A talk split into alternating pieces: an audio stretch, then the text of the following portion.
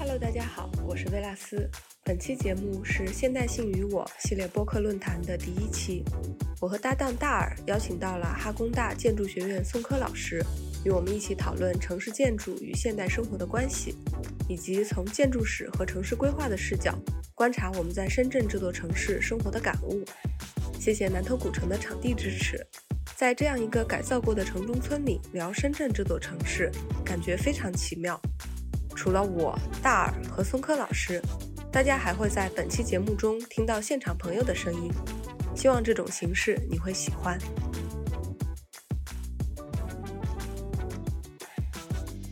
其实我有一个很深的感触，因为我这周刚看了一本书，叫《城市的精神》，它其中有一个作者叫贝淡宁，然后贝淡宁说了一句话，他说。中国的城市很不幸，一九四九年之后的前三十年采用了苏联式的现代化，后三十年采用美国式的现代化，并且保留了两者最糟糕的部分。看到这句话的时候，就有一种嗯，我要鼓掌的感觉，因为这跟我自己的感受非常相像。中国的城市太丑了，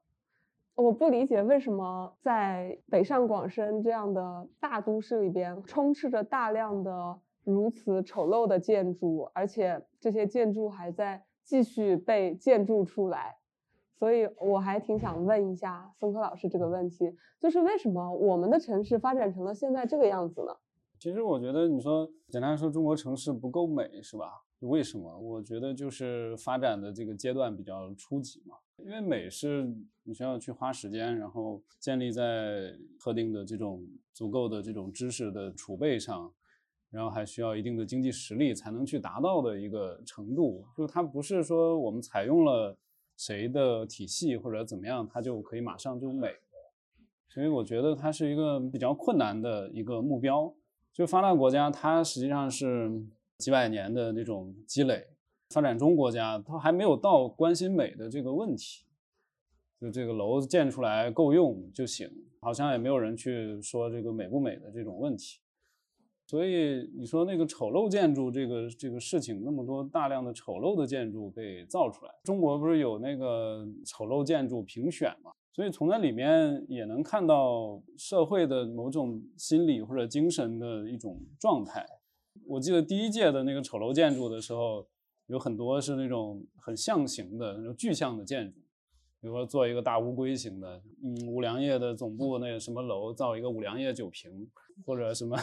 造一个那个乒乓球拍的一个大楼的造型，就这是一类吧。这类建筑到现在还有，然后还有那种随随便便就是盖一个大屋顶的这种建筑也很多。就是有一些东西是它的这种审美品味感觉上是已经是落后于这个时代的。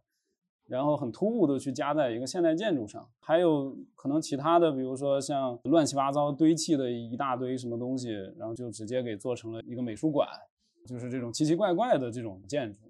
所以从这里面，其实我觉得能看到背后的更深刻的层面的，就是这个社会的很多问题。这里面有资本的这种对所谓的对图像的某种痴迷、某种追求，就我一定要去做一个什么样的奇奇怪怪的造型。然后以一种很肤浅的方式，把这个总部的大楼当成自己的广告，就像五粮液那个大楼一样。然后也有这种非常落后的某些这种官员的权力的审美，就一定要加一个大屋顶来表示自己的这个权威。所以有时候真正丑的反而是这个建筑背后的那些东西。我特别想去通过建筑和城市，就是通过我们能看到的这些物质空间和这个具体的这些材料、具体的这些形式来去看待背后的整个社会它是如何去运作的，而这种东西又是跟每一个人都会去息息相关的。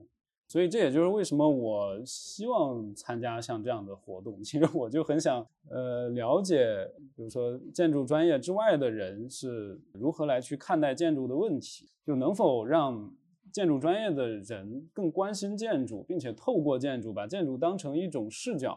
一种方法来去认识社会。我有一个感觉，就是说，可能十年前的审美是那个时候我们觉得有些东西丑。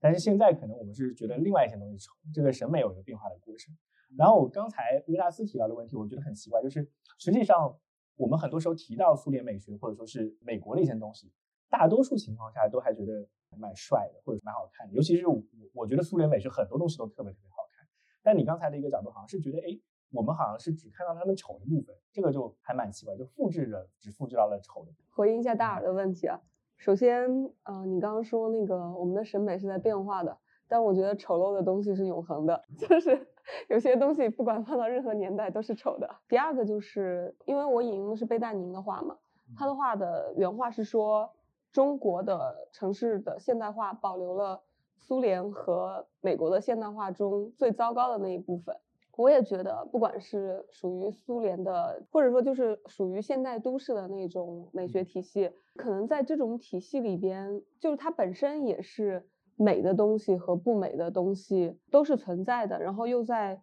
可能在中国的这个环境下进行了一些改造。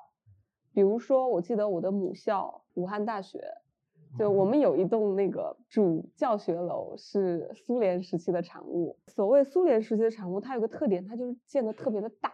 就是整个教学楼从南到北非常长的一溜，然后就是有一种从外边看非常宏大的感觉。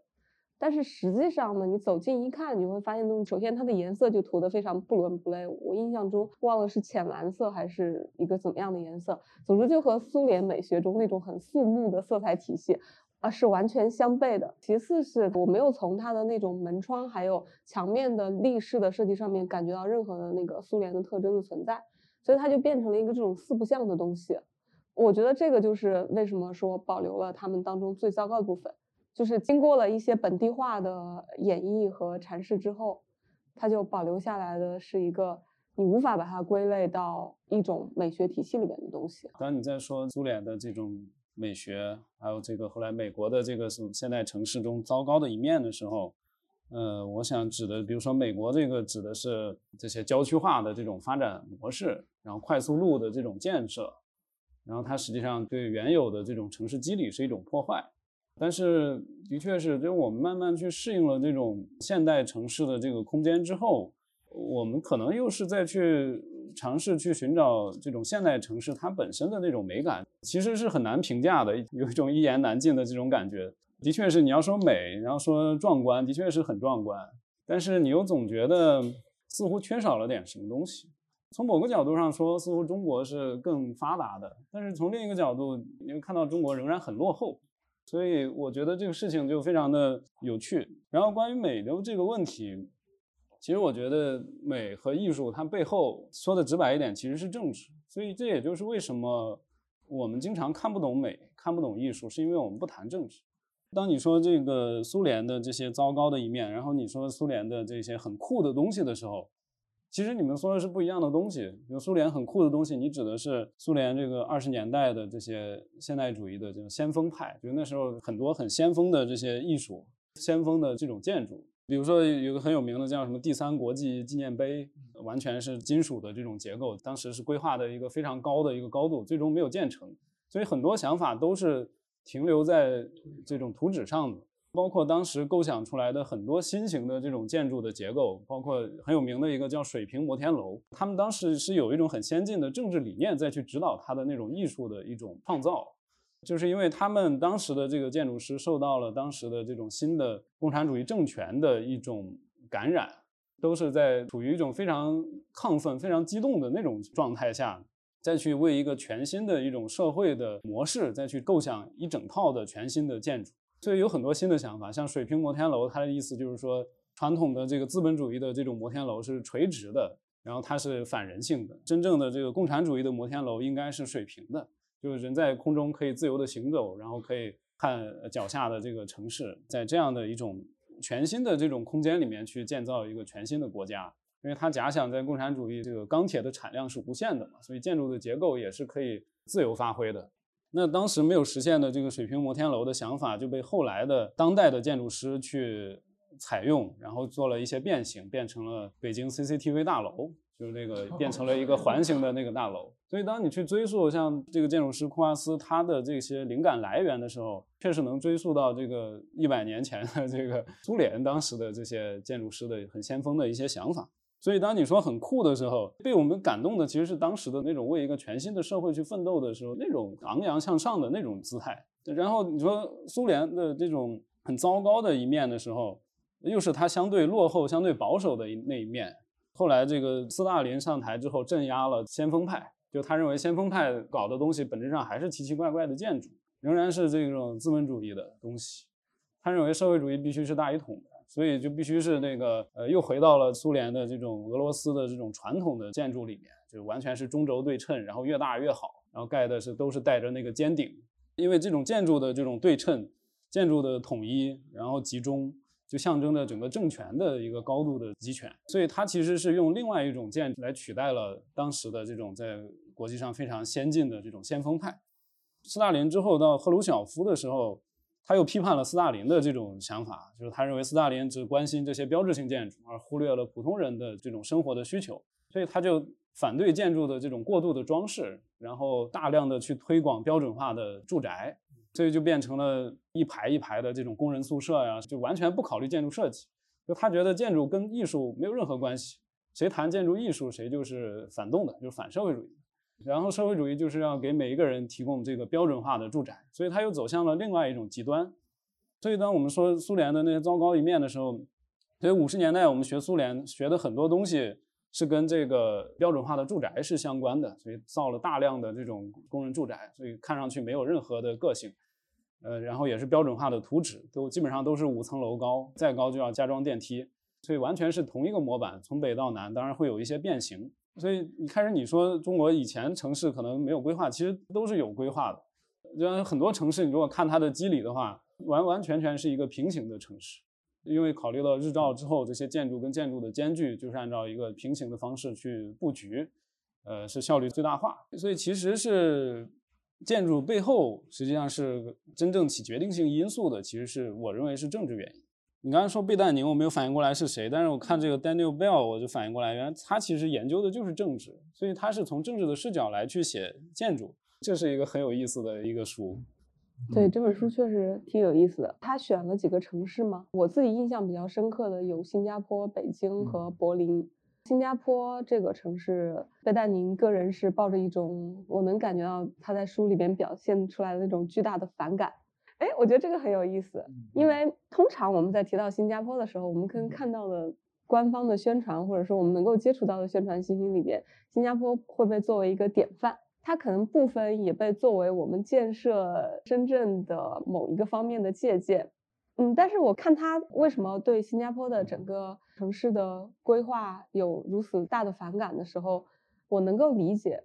它来自于哪里。这个贝淡宁他也会记录他去新加坡和朋友约了在某一个闹市区见面，然后他朋友也会说，哎，我们为什么要约这里？这个地方平时我从来不来。然后我觉得这句话太熟悉了。就当如果有我有朋友来深圳，然后说我们约个地方见面吧，通常我们约到一个商圈之后，我见到他第一话也是说。哎，这个地方我平时从来不来的，是完全一模一样的感觉，因为完全不会感觉到就是在这种先进的商业化的这种商圈里边有什么有意思的东西存在。这个是我们的城市发展到了现在这个阶段所出现的，跟我在看新加坡这一章节的时候很类似的一种感觉。然后又比如说，他在里边提到了柏林这个城市。柏林现在会被认为是一个非常开放和包容的城市。嗯，因为纳粹的历史可能让德国人在建设新柏林的时候，完全抛弃了之前的那一套意识形态，所以在规划新的柏林市中心的广场的时候，其实是采用了非常现代的一些建筑理念的。之所以柏林这个城市的建设得以成型，也是因为有百分之七十的。柏林的市区都在二战中被毁掉了，所以他们相当于是完全建立起了一个新的城市。而他们在建立柏林这个城市的时候，背后是有一些对战争的反思，以及对未来的政治层面的设想，就是有一些价值观在里边的，比如说开放、包容等等。那柏林才可以成为我们现在看到的柏林。所以我就在想说，其实对中国来说，有很多城市，尤其是深圳。其实它也是一个从一张白纸开始的城市，那为什么深圳发展成了我们现在所看到的样子？作者非常的不喜欢新加坡这个城市，是吧？我觉得可能他是不喜欢那种完全高度的这种管控的，然后完全是这种规划的这种城市。霍华斯当时就也是研究新加坡，就他算是在西方的。建筑界里面比较早开始去关注东亚城市的这种问题的这样的建筑师和学者。他就说，像新加坡这个地方，一切都是给你计划好的。如果哪里是看上去比较混乱的话，那也是就是说故意留出来的一个混乱。所以这样的一种城市，其实它是在传统中国的这种儒家思想的这样一个模式下去规划出来的一个现代的城市。那中国也是这样子的，有过之无不及吧。事实上，中国的改革开放。整个从国家的政治宏观的这么一个层面，都是以新加坡为蓝本的，所以当时邓小平好像也是比较重视这个向新加坡学习。所以其实，在他们当时的这些人的眼里，新加坡实际上树立了一种东亚现代化的一个标杆、一个模式，就如何不放弃统一的领导，同时又能实现这个现代化。因为西方的模式它不是这样子的，西方是建立在一个民主的这种形式上的，但新加坡并不民主。所以他们希望通过新加坡来去找到一个一种现代的一种威权体制，所以新加坡成了整个中国后来现代化的一个一个预言吧，就好像它预言了中国未来的一个更大规模的类似新加坡模式的一种现代化。那所以深圳作为中国的当时的这个改革开放的前沿，也是探索中国式现代化，所以是在这个模式下，深圳去做了这样的一个先行的这样一个尝试。我之前是专门还研究了一下蛇口的那个规划，我就发现蛇口那个规划，就是招商局一直提的这个叫前港中区后城这个模式，其实就是从新加坡的玉朗工业区的这个规划学来的。新加坡是一个非常重要的蓝本，因为当时招商局要去要在深圳建一个工业区，当时的这个领导袁庚是非常有远见的。当时就提出来要建一个花园城市，要建一个综合性的滨海城区，所以他不满足于说我只建一个工业区，他提出来的一个目标是我要建设一个宜居的一个滨海的综合性的城区，所以是在这种思想指导下才有了现在的这种蛇口的这样一个面貌。那这个就是受新加坡的影响。那后来新加坡在八十年代末，嗯，又想发展这个海上的这个炼油的这样一个产业，所以他就把它南边的几个岛给连起来。做了一个大的石化岛，然后我再看这个蛇口，当时有一版规划，竟然也是在蛇口南边的那个海上，都已经快到香港了，就在深圳湾那个海上去建一个大的石化岛。所以当时回头去看这个就是规划的这个历史的时候，发现还是蛮有趣的。回到当时的那个时代背景下，然后去看当时的这些人，他们怎么样去呃畅想深圳的未来。从深圳不同的这个片区的这个规划里面，都能看到很多不同的想法。那华侨城的那个规划是更直接的受到了新加坡的影响，他们请的这个规划师就是新加坡的总规划师，叫孟大强来担任这个华侨城的这个规划师。那孟大强研究一下他的这个个人经历，他本人应该是台湾裔的华人，然后在荷兰接受的这个规划的教育，然后又在又在新加坡这个工作生活，所以能看到他当时的这些做的一个代表作，比如说是这个新加坡国立大学。就是当时看到他的这个规划，能看到这种当时的一种一种理念，比如说跟地形的那种自然的结合，然后非常均匀的空间的这种排布，像这样的一种理念，其实是跟华侨城是很像的，也是围绕着华侨城中间的一个山一个绿地，然后来去安排周围的这种空间，并且当时从这个技术上说，他们也是用画网格的这种方式来去规划整个那么大的一个空间。那我感觉这种画网格其实就是从荷兰的一种规划的一种方法学来的，因为我觉得像荷兰这个国家，它非常的小，然后它会非常精细的、非常精密的去打算每一寸空间，他就愿意去画网格，去定义每一寸空间该怎么去用。所以在面对一个空地的时候，就先用网格铺上去，再去看这个东西怎么样具体的去把这些不同的功能去落在这些空间上。所以像整套的这种方法，我觉得也是有关系的。所以这也是我去研究的一个视角吧，就我自己定义是叫做建筑的知识史，就是我希望去看这种建筑或者规划它背后的这些知识是如何去生成的，如何去传播，如何吸收，如何根据当时的条件去做改造，然后去回应当时的这种诉求。所以我是从这个知识的这种角度去看待这个建筑和城市的这种问题。我想问大家一个问题。呃，我不知道有多少人对于蛇口有多少了解。我会觉得，就是好像蛇口也不太像一般意义上大家感觉到的深圳，就是蛇口还蛮适合散步的，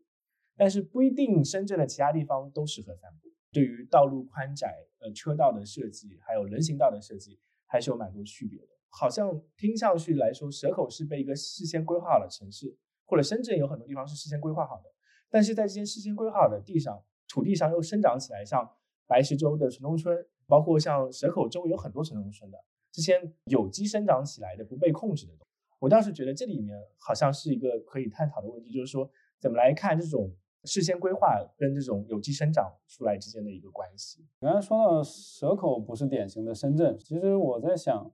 呃，你也很难找到一个典型的深圳。深圳的每一个片区都很不一样，这个是跟它这个独特的历史是有关系的。简单来说，深圳似乎是一个放大版的世界之窗吧，有点像是一个叫做异托邦，就是每个地方都是都是一个异域的那种感觉。当你从华侨城到蛇口。然后再到南头古城，或者再到任何一个片区的时候，每个片区都有自己很独特的这种特点。那这个原因就是在当时八十年代初来去建设深圳的时候，可以说力量实际上是很薄弱的。而当时的人面对深圳这个版图的时候，是带有一种恐惧的，就是这么大的这个地方该怎么建设才行？因为现在深圳是建满了，我们觉得深圳很难再找出一片空地了，就当时全是空地。所以就有这样一个故事，就是说蛇口那个领导袁庚去找中央说要政策要地的时候，中央一笔一画说整个南头半岛也都给招商局开发，就当时一看这太大了，完全做不了，所以就只要了那么两平方公里的地，因为他懂得这个开发一平方公里是需要投入多少钱，所以当时的人在看深圳的时候，不是嫌深圳小，而是嫌深圳太大了。所以招商局就负责开发这个蛇口这一带，后来华侨城进来之后，负责开发这个现在的华侨城这一带，以前是叫华侨农场。深圳政府自己的力量也仅仅足以去开发东门南边的那一片，叫罗湖城，就跟香港离得最近，然后也最容易发展起来。对，然后深圳政府的这个开发的这种范围，慢慢的向西发展，开发华强北。华强北当时是被规划成这一大片的工业区。你就在华强北这一个片区里面，就能找到大量的不同的开发的主体，比如说有湖北省来援建深圳的，所以在那儿能看到湖北大厦，就各个地方，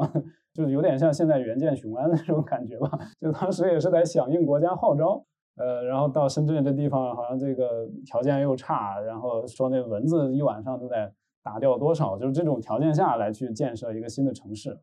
所以就在华强北那片区里面，都有当时的二汽援建的一个片区，然后有这个广东省内的一些韶关的电子企业，说说那边不行了，然后来搬到深圳来去建设一片新的园区来发展。所以它的开发主体非常的多元。然后当时当然已经开始去规划福田中心区了，福田那边是很早就开始被定义为未来的城市中心，但是在最一开始的时候。深圳政府是把那片地整个打包卖给了香港的一个商人，香港商人在那儿规划了这个英国的这个叫做花园城市，就是道路都是圆形。后来这个方案送到了北京，就是中央的一些专家看了，觉得这个不行，这个无法承载未来的这个城市中心区的功能，觉得还是眼光要长远一点，要考虑到这个未来市政府还要在这儿，还要有一个中轴线。所以这个又回到就中国的这个城市，表面上看上去像西方的，但是它背后有很多中国的理念。所以你在福田中心区的那个轴线来看的话，简直就是一个放大的故宫。故宫背后有一个景山嘛，那个莲花山起到就是那个作用。嗯，但是你后来在这个轴线下面的这些 CBD 的高楼的部分，又承载了当时对纽约的一种向往。对，比如说当时就是中心区有一个专门的负责开发的部门，叫中心区建设委员会还是中心区管委会吧？就是他们当时也是有有很多留过学的人回来。来去主持中心区的这个开发，所以他们带有一种对纽约的一种美好的想象，就邀请了美国的建筑事务所叫 SOM 过来去开发叫二杠几几地块，大概这个位置大概是福田高铁站西边吧。他们希望邀请 SOM 来开发这个片区，就是因为他们认为中国过去的这种 CBD 建设的模式没有考虑到充分的考虑到人性化的这种尺度，就觉得那个造出来之后这个楼过大，然后周围空地太多，然后道路过宽。街道不便于行走，所以他们认为纽约其实是一个非常好的这样一个案例，就是城市的整个的密度，呃，还有这个街道的步行的这种体验，它是带有一种空间的连续性的。所以 SOM 其实是按照这样的一种理念，对原有的那种大马路的规划做了调整，地块被做的更进一步的细分，并且在呃一个大地块上面又切出了分成了两个小地块，并且还形成了两个街心花园。这个在当时看起来都是很先进的理念，因为在就当时这个小尺度叫做窄路密网的这样一种规划理念，在中国还没有被接受。这就是也是刚才说到的，中国的这个城市之前是受苏联的这种影响，道路很宽，用的是这种苏联的大街区。苏联大街区的一个街区的尺度大概能到五百米，就是你说看北京的那些道路网格的话，是五百米一个网格，那基本上人就是要走大概快十分钟才能走到下一个路口，就这样一种非常不人性化的尺度，并且它带来的问题就是这个机动车的交通的压力非常大，因为一个大街区的里面的所有交通压力都要汇聚到那个主路上。但是纽约又是一个完全是一个非常均匀的窄路密网的一种模式，所以每个街区尺度大概就是几十米，一栋楼就是一个街区，一栋楼一个街区。机动车的这个交通其实它会非常的顺畅，因为这条路堵了，我马上走下一条路。所以这个也是一个理念转换的一个问题。刚才说到这个城中村的这个问题，其实我觉得城中村这个很有趣的一点，就是你说的这个，它代表了一种似乎是一种在规划体系之外的另外一种逻辑。就我之前研究这个深圳的这样一个城市发展的历史，从我所谓的知识史的这么一个角度来去看，我就产生了一个困惑，就是我能感受到深圳作为一个中国吸收这个国际先进理念的这样一种前沿，它对中国的这样一个重要的意义。但是当你再进一步的去思考深圳给世界贡献了什么的时候，就突然变得非常的心虚。就尤其在我这个领域，建筑规划领域。我在想深圳为世界做了什么样的贡献，所以我后来跟这个就是杨谦老师，呃，我很敬佩的一位学者了，他就提到了城中村，他认为城中村其实代表的是一种城市的一种生存的或者说是一种建设的模式和智慧，就这种智慧它并不是我们刚刚提到的一些案例里面，呃，一个非常有远见的领导或者非常有远见的这些大师。他来去定义未来的这个应该是什么样的，带着一种美好的憧憬，然后把它变成现实。就它不是自上而下的，而是一种自下而上的模式。就当时的人，就他们可能完全没有任何高大上的一些理念、一些思想的指引，完全只是为了说我能多赚点钱，所以完全是为了一种非常现实的目标。但是它发展到现在，我们发现城中村变成了一个非常有特色、非常有机。然后非常的，也可以说是宜居的一种模式。当然，现在有很多城中村的这个条件是很差的，但你仍然能看到它未来的这种潜力。就像南头古城的这种改造，我们也可以把它当成一个正面的样板吧。仍然能感觉到这种东西，它至少为世界贡献了一种非常独特的城市形态，而这种城市形态背后又隐藏着某种智慧。而这种智慧又不是什么人构想出来的，而是它存在于现实中，它是一个等待被人挖掘的这么一个矿产。所以这也就是为什么过去多少届的这个深圳双年展，然后深圳的这些建筑师们，然后深圳的这些学术研究始终都没有摆脱城中村这样一个话题，也是因为城中村的确是一个非常独特的一种东西，因为在其他任何一个地方我们看不到类似的东西。城中村仍然是一个高度管控的，然后也是有明确的这种发展主体，有有很清晰的这种发展逻辑的这样一个东西。但是它生成的是一个非常丰富的这种空间形态，然后它承载了非常丰富的这种日常生活，所以这个是很独特的一种东西。深圳它原来其实它的这个在改革开放之前，整个的这个城市结构是以村落为主体的。以前古代的这种村落的这种规划，它是。呃，相当于说是因地制宜，然后也是距离上相对来说比较均匀的一种分布，所以大概是隔个什么几公里就是一个村子，大概是这样子的。所以深圳在后来建设的时候，也是因为深圳是一个全新的城市，政府的力量没有那么强，所以它在这个发展的过程中的时候，它就避免了对村子的完全呃完全铲平式的这种发展，而是采用了一种共生的策略。这并不是当时的领导有多少远见，而是因为条件的限制，没有足够的钱去拆迁嘛。就像蛇口的发展，蛇口的这个新城的建设，它完全是在那个蛇口那边的老村的旁边来去找的这个空地。因为当时收购农民的这个水田或者农田，这个价格是很便宜的，但是你要去拆农民的房子，你付出的代价是很大的，所以你肯定把那个房子给留在那儿嘛。所以就在这个过程中。深圳在不断的引入大量的外来人口，但是同时你又无法为大量的外来人口提供足够的住房，那这时候城中村就慢慢的发展出来了。那些村民说这些人口可以来住到村里，然后就不断的加盖，不断的收租，然后这个层数就从原来一层变两层，然后从两层变四层，然后从四层变成十四层，就大概是在这个过程中，城中村不断的生长。呃，基本上每一个村子都有一个类似的一个故事。都是一个村集体主导的，然后不断的一层一层不断拆、不断建建工业区。原来是水田、农田被收走，然后建工业区，工业区拆了之后建住宅，或者说没拆又变成文化创意产业园。每一个村子好像都有一套类似的故事，这是跟新加坡的这个模式是不一样的一个很重要的区别。我不知道大家对于城中村有多少了解。我一九年来深圳的时候，对城中村是毫无了解，我都不知道这是什么东西的。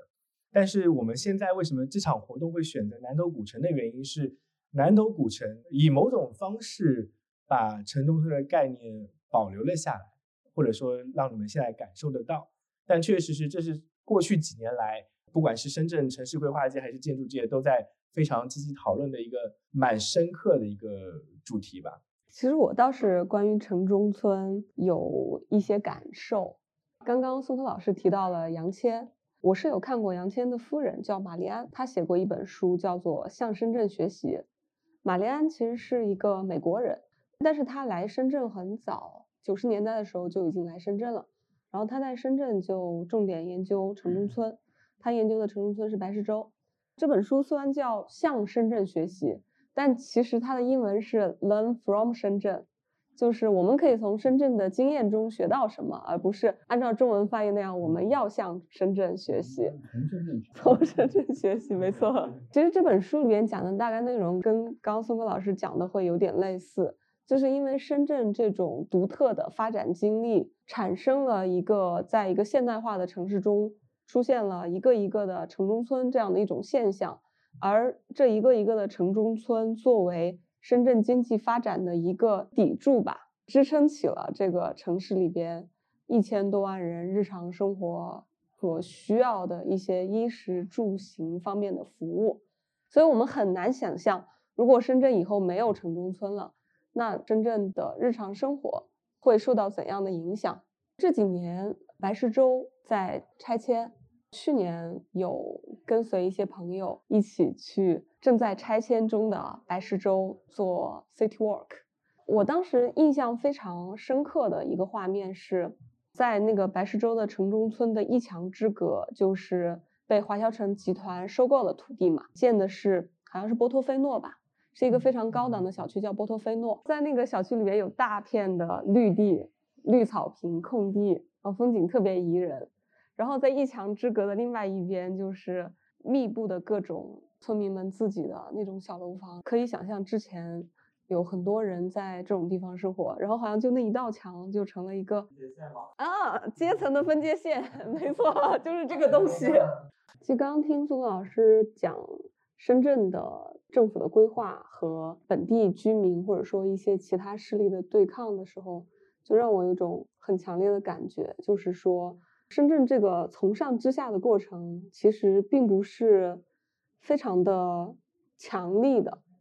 就是好像能够有一些自下向上的力量做对抗，或者说做平衡。像城中村可能就是在这种平衡中生长出来的一个产物。但是我自己有一种感觉，我觉得好像因为白石洲被拆迁了之后嘛，就现在也正在拆迁过程中。我好像感觉到深圳整个的城市的市生化进程在加快，就是所谓的市生化，简单的说一下，就是类似于这个地区可能本来房价、物价都比较便宜，然后生活的居民他们的收入水平可能也不是很高，这个时候可能会有一些新的居民进来，或者说一些新的商业的设施、店铺等等进来，发展了一段时间之后，把这个街区发展成了一个。比较宜居、更加受呃中产欢迎的地方，这个时候可能会有一些商业和资本的力量进来改造这个街区，然后这个街区就被彻底升级。升级之后，原来住在这个社区或者街区里边的居民，他们就没有办法继续在这里生活，他们就需要迁移到城市的郊区或者一些其他更远的地方去。我知道这个概念是看了一本书，叫做《杀死一座城市》，然后这本书里边讲的这个师生化的例子，主要是发生在美国的一些城市里边。从这本书上面，我能感觉到一种让我觉得不是非常舒服的现象，就是确实这个片区的师生化完成之后，那之前的那些居民确实是永远的失去了这片地区，就是他们的生活可能不再可能回到之前的水平。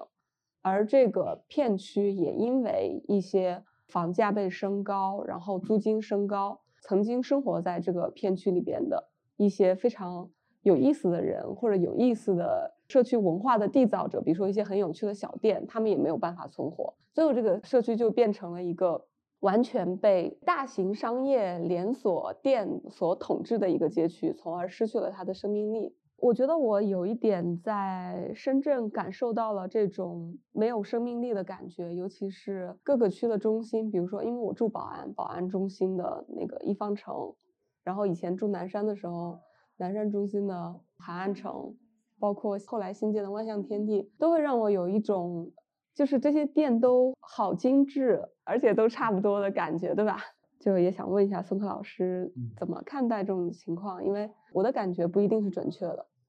我觉得我可以补充一下，前段时间我还看了一个纪录片，叫《旷野歌声》，然后它里面有一个非常非常小的段落，展现了中国现在某种程度上去寻找特色的一个思路。当时就是在云南的一个小城镇里，来了一群开发商，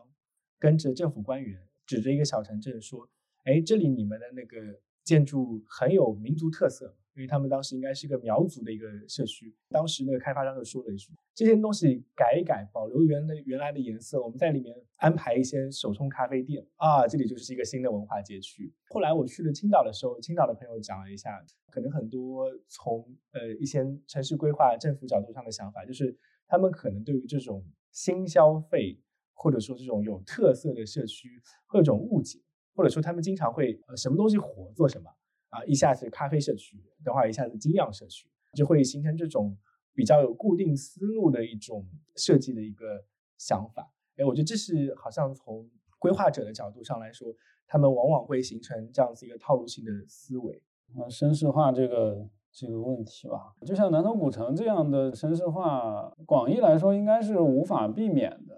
对。然后我们也很难把它定义成一个负面的一个词。当然，在学术的语境里面，绅士化是负面的，因为绅士化这个词是英文里面的怎么翻译过来的一个概念，gentrification。但是英文世界里面的这个西方的这些学者们都是主流，都是信奉马克思主义的，所以他们自然会去批判资本。对资本的批判应该是学者普遍的这种立场吧。那这里面其实我觉得比较重要的就是说，这样的这种绅士化的过程，其实它也是一个发展、一个更新的过程。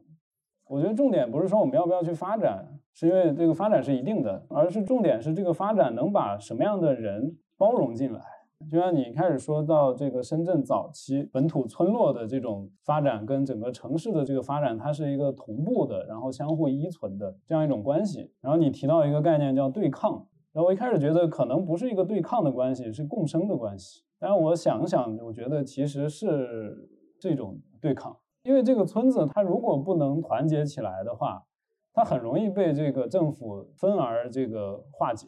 然后这个叫 铲平，最终就铲平。呃，所以为什么深圳形成了这种城中村，而北方可能很多地方并没有形成城中村，也是因为这个原因，就有文化上的原因，然后有历史上的原因。比如说历史上形成的就是南方这边的村子，他们有很强的宗族的联系。那也就意味着他这个村子本身的就很团结的，后来搞这个村集体啊、村委会啊什么的，这样的一种凝聚力其实是比较强的。另外一个就是深圳早期这个政府这个力量本身是处于一个比较弱的这种阶段，所以它是有一个沟通、有一个协商的、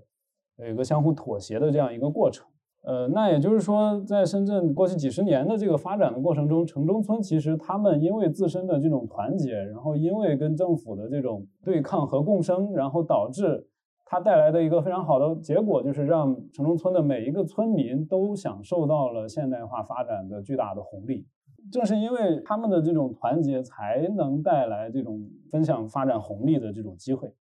所以刚刚说到，其实。为什么城市化一旦进行，然后原来住在这里的人就要被替换掉，被驱逐到更远的这种地方？就是因为这种发展，它没有把在这里的租户纳入到整个的发展的这个框架里面，就没有与这种租户去分享发展的红利，而是说这个村民和政府和资本开发商，他们这个三方直接就把这个所有的利益瓜分掉了。他认为租户是不重要的，是不应该来去分享这个红利的。那租户相互之间他又缺乏一个呃凝聚力，又没有人来去团结他们，他们也就没有办法去讨价还价，所以那自然就享受不到任何这种红利。所以其实绅士化，我认为它不是一个贬义词，然后也不可回避。那重要的就是说，希望这种绅士化的这个过程能够拉长，在时间上能够拉长，然后在社会的这个层面能够变得更加的包容。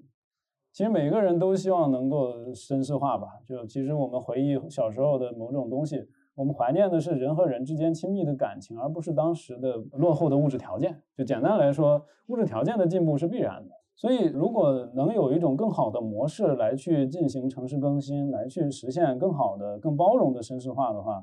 那我觉得这个才是一个更好的一个结果。我现在带这个大四的这个设计课，就就是城建筑设计，现在做的一个题目就是宝安那边的一个城中村的更新，当然是一个假题了，但是也的确面临着这种更新的这样一个状态吧。就宝安那边的这个叫新桥村。住在那儿的人都是以低收入群体为主的环卫工人、附近工厂的这些打工的人、大货车的司机等等吧，反正就以这个低收入人群为主。然后这个村民们都是不住在这个老村子里的，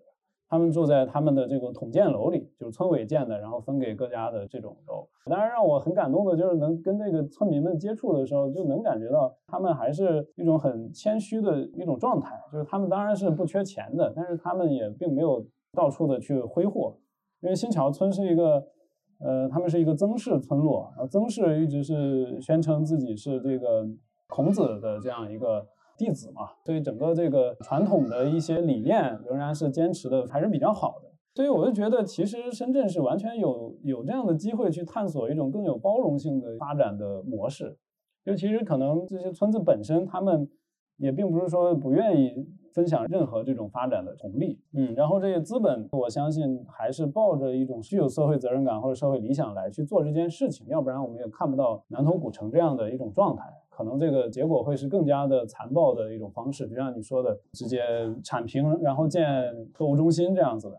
所以有时候可能缺的我不知道是什么，可能就是缺更多的像这样的这种呼吁吧。所以缺的可能是团结，缺的是远见，仍然是缺的是远见。缺的是改变这些有权利和有资本的人的脑子里的想法的这种机会。哎，就是首先我们去看一下我们国家这么多年的这个 GDP 的增长，包括在这个十九大之前吧，我们都是以这个 GDP 增长作为首要目标的。但是好像是十九大吧，然后之后包括现在，其实我们没有再把以 GDP 作为一个发展的目标了。我本来就做城投的，然后我听我一个朋友说，现在深圳也有专门的这种保障房的这种城投企业，然后他们也要准备要去非常快的去搞这些保证房，就更多的是新加坡模式吧。所以我觉得未来这个深圳的财政啊，一直是去。给全国，就是咱们是单独拎出来，不归于广东政府的，直接去拿给全国，然后去做分配的。然后那，未来政府也会去跟其他人去做一些沟通。那我深圳以后也不可能大量的去搞地产什么什么。所以我觉得未来这种模式啊，不论是从中央还是从地方政府来看，这个就是已经是就实打实的。会不会保持平稳？肯定会。但是长时间来看，是不是说这个我们未来还会是这样的发展？肯定不会。我们现在的已经，比如说像大家提出的口号“金山银山不如”，哎。对对对，就是金山银山。对，是的，是的，很多城市你去看它的这个未来的这个规划里面，它都是以保证以人为，就是包括你刚刚说的，就是美国它可以靠，就是哎，我这个资本进入它是可以，但是在我们国家，资本并不是一个能够是去有声音的一个东西，是国家让资本有声音，它就有声音；国家不让资本有声音，它可以不要有声音。所以我觉得就是这个，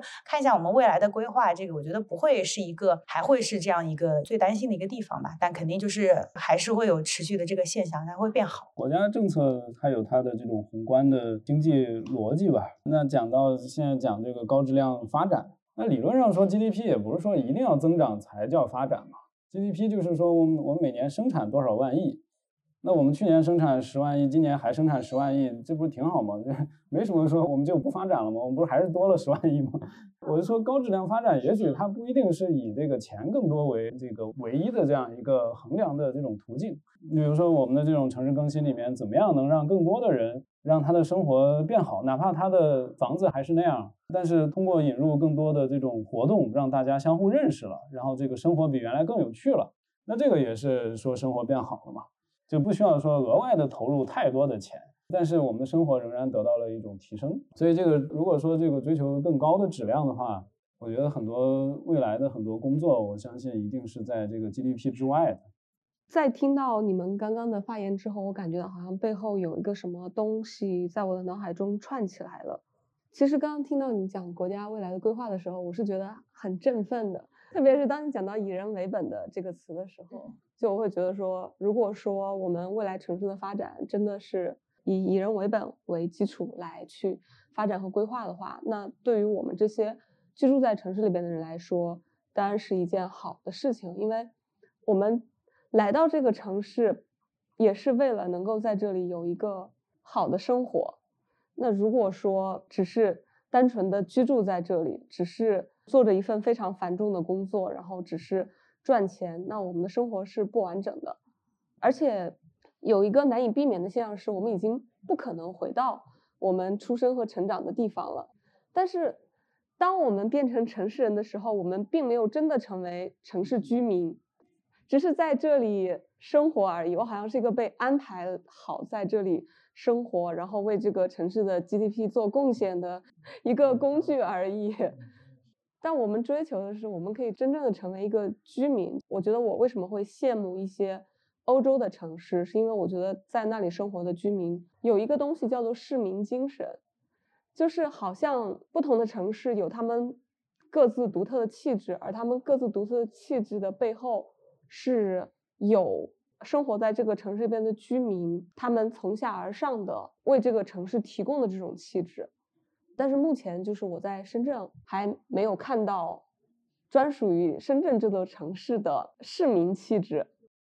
就是为什么深圳现在有一种叫做搞钱的城市文化精神？因为深圳是一个第一代跟第二代移民的城市，就是任何移民城市的第一代跟第二代都是为了搞钱的，第三代或者第二代。之后才会有市民文化跟这个精神产生，就是因为我们现在深圳还年轻，所以深圳的精神是搞钱。一两百年前的那个上海，你还年轻的时候，大家去上海也是为了搞钱，才不会是为了去上海看演出的。我经常拿这点来激励我周围那些做文化的朋友，说深圳是文化沙漠这件事情，正是因为它没有，所以才需要你去创造嘛。你刚刚讲的那个视角，就欧洲的那种城市的那种文化那种积淀。我自己的理解还是说，就本质上还是因为他们的这个市民的归属感更强，而不像这个深圳的流动的人口流动的过快。那这种流动快，其实问题就是说，他没有很好的把这种发展的红利分享给更多的人。所以我还是想回到这个观点上去说，就是说，嗯，就好的发展模式应该是把这个。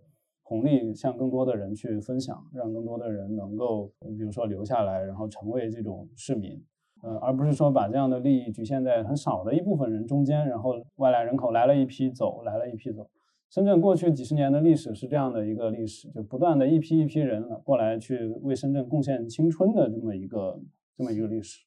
贡献 GDP 的历史，为深圳创造三十万 GDP，领十万工资，然后 大概是这么一个逻辑。所以我在想，这个也许我们在说文化呀、什么艺术啊、什么这些东西的时候，也许它背后最底层的逻辑仍然是政治。它并不是因为有一代、两代移民，它就可以呃慢慢积淀下来怎么样的。其实这一个文化在本土的这种扎根发展，一定是跟当地的这种人的这种稳定、他们的安全感、他们的归属感是有关的。就比如说西方的这个发达的这些国家，比如很简单，反正我之前在澳大利亚留学，我觉得简单粗暴的，我看到的现象就是说，你如果不工作，政府提供给你两千澳币的这么一个 最低的生活保障，但是这个东西已经比我们当时读博的奖学金还要高了，那也就是说你可以生活的非常好了，就已经对两千澳币换成人民币就已经一万多了，所以正是因为有这样一份保障，你才可以去肆无忌惮的去谈文化，谈。呃艺术，谈任何其他的精神的追求，然后也可以不去尊重资本，也可以不尊重权利。正是因为我是一个人，有尊严，有有自己的基本的保障，有国家法律的保护，不需要去去求谁，我也可以生活。所以，一个地方的文化或者说艺术真正的这个发展，我觉得还是得让更多的人去分享到它的这种发展的这样一个成果。那仍然回到我刚才说的，就是我认为现代化的本质是让更多人分享发展的成果。就比如说工业革命，它的直接的成果是它改变了很多人的生活的这种方式，让更多的人享受到了便利的物质条件。然后比如说苹果的这个手机，你你发现这东西。特别的公平，就是你再有钱，你也买不到比苹果手机更好的手机。比如说特斯拉造汽车，说什么五秒钟就造一辆，按这个速度算的话，那不是大概五六年，全世界六十亿人人手一辆特斯拉吗？这多少年过去了，怎么还没有人手一辆特斯拉呢？这不是我们的生产力不够，而是说这个分配方式没有让更多的人去享受到发展成果。那这个方式就是很复杂的了。所以我觉得政治是很多背后问题的一个根本。因为我们过去这几十年城镇化的发展太暴力了，也涌现了很多社会矛盾。因为政府高层也关注到这个问题，如果再这样下去，就不符合我们的国策了。我们现在国策是什么？共同富裕。因为我们过去这种发展真的是出现太多的一个矛盾了，而且就是这种发展的好的话，对于历史还有对于城市的更新真的很不好，很不友好。所以说现在为什么我们要？改变发展模式，城市更新要尊重一下文化，留一点空间，给我们新的城市，还有当地的人，不然的话什么都推倒了，大家都一模一样，看到的都是一个商圈的东西。很多人来深圳的话，要不就是去这个商圈，去那个商圈，完全没有特色，这是个很现实的问题。因为我就是搞拆楼的，因为之前圣城更新它是有有两种，一种叫大拆大建，就拆除重建，一种就是增活整治。其实为什么很多地产商他选择拆除重建？因为他是能够算得过账，能够赚来钱。像比如说南头古城，政府他让之前是让深夜来，深夜当时一直算不过账，一直就没有搞。就政府给这个地方投了十个亿，就政府给你兜底，然后才能让这个地方给改。然后万科才请了一堆的设计师把这里来进行一个改造了，还是一个算账的问题，就经济账永远算不过来。所以说我们才不会愿意去做那些改造。如果没有政府兜底，基本上没有开发商愿意干这个。对，肯定的呀，政府的责任不就是兜底？但是我想说的是，就是现代化，什么叫现代化？什么叫进步？进步就是朝向不断的更加平等的方向去，这叫现代化。我觉得。深圳是我见过的城市里头对效率追求最极致的一个地方，因为刚开始你讲到蛇口那个招商那边，最开始可能员工他们好像，昨天我刚好在看那个什么《激荡三十年》啊，他们讲不是把那个叫什么“时间就是生命”这句话，我觉得是就是很精确的描述了就是前几十年深圳发展的一个指向哈。讲到因为你之前整个深圳对于就是这种效率的绝对的一个追求，所以其实我来到深圳的感觉是人是非常工具化的，包括你不管是在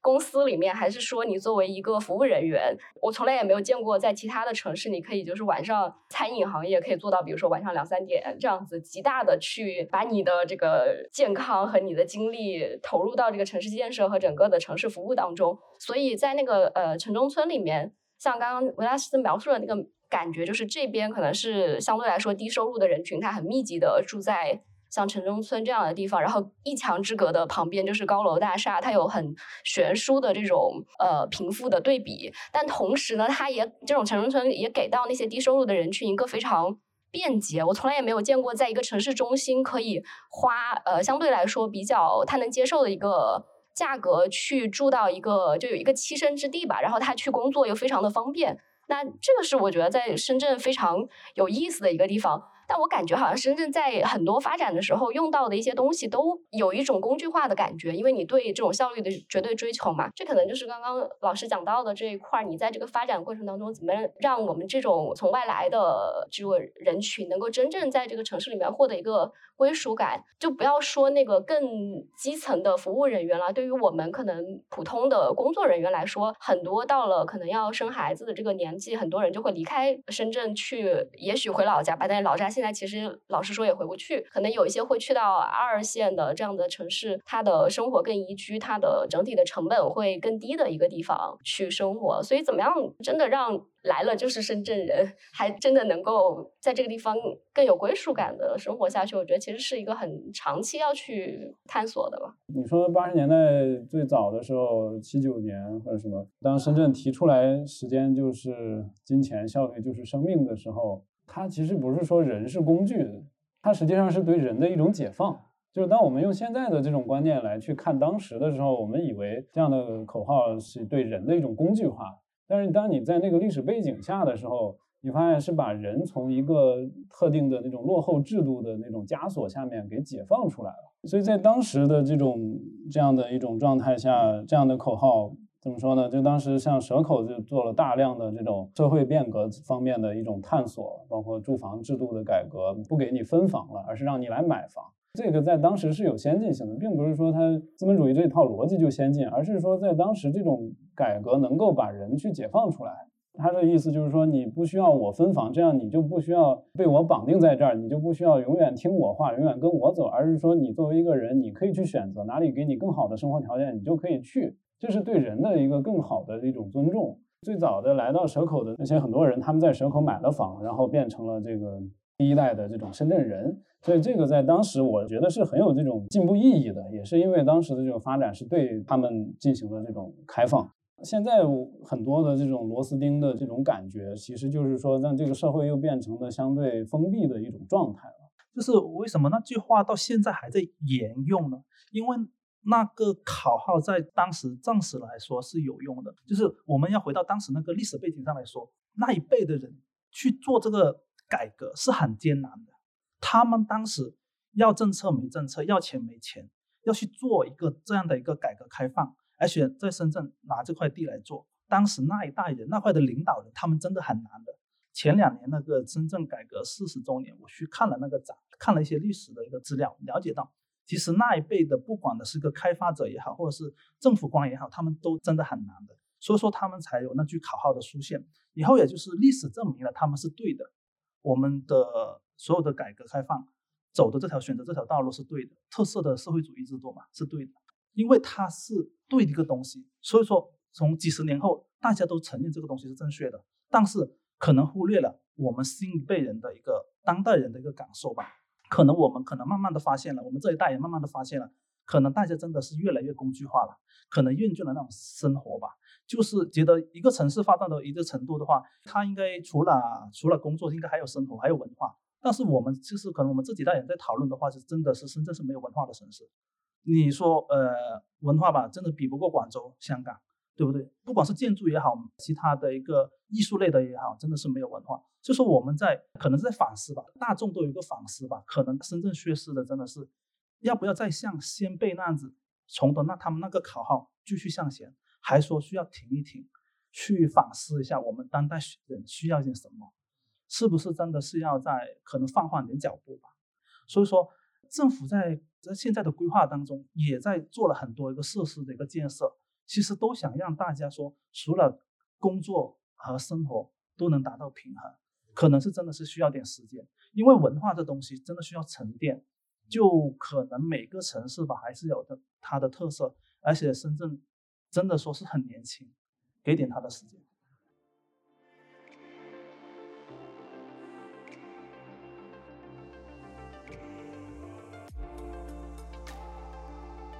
现代性与我系列论坛是由怀疑人生和呆房子共同联合策划制作的系列主题播客现场活动。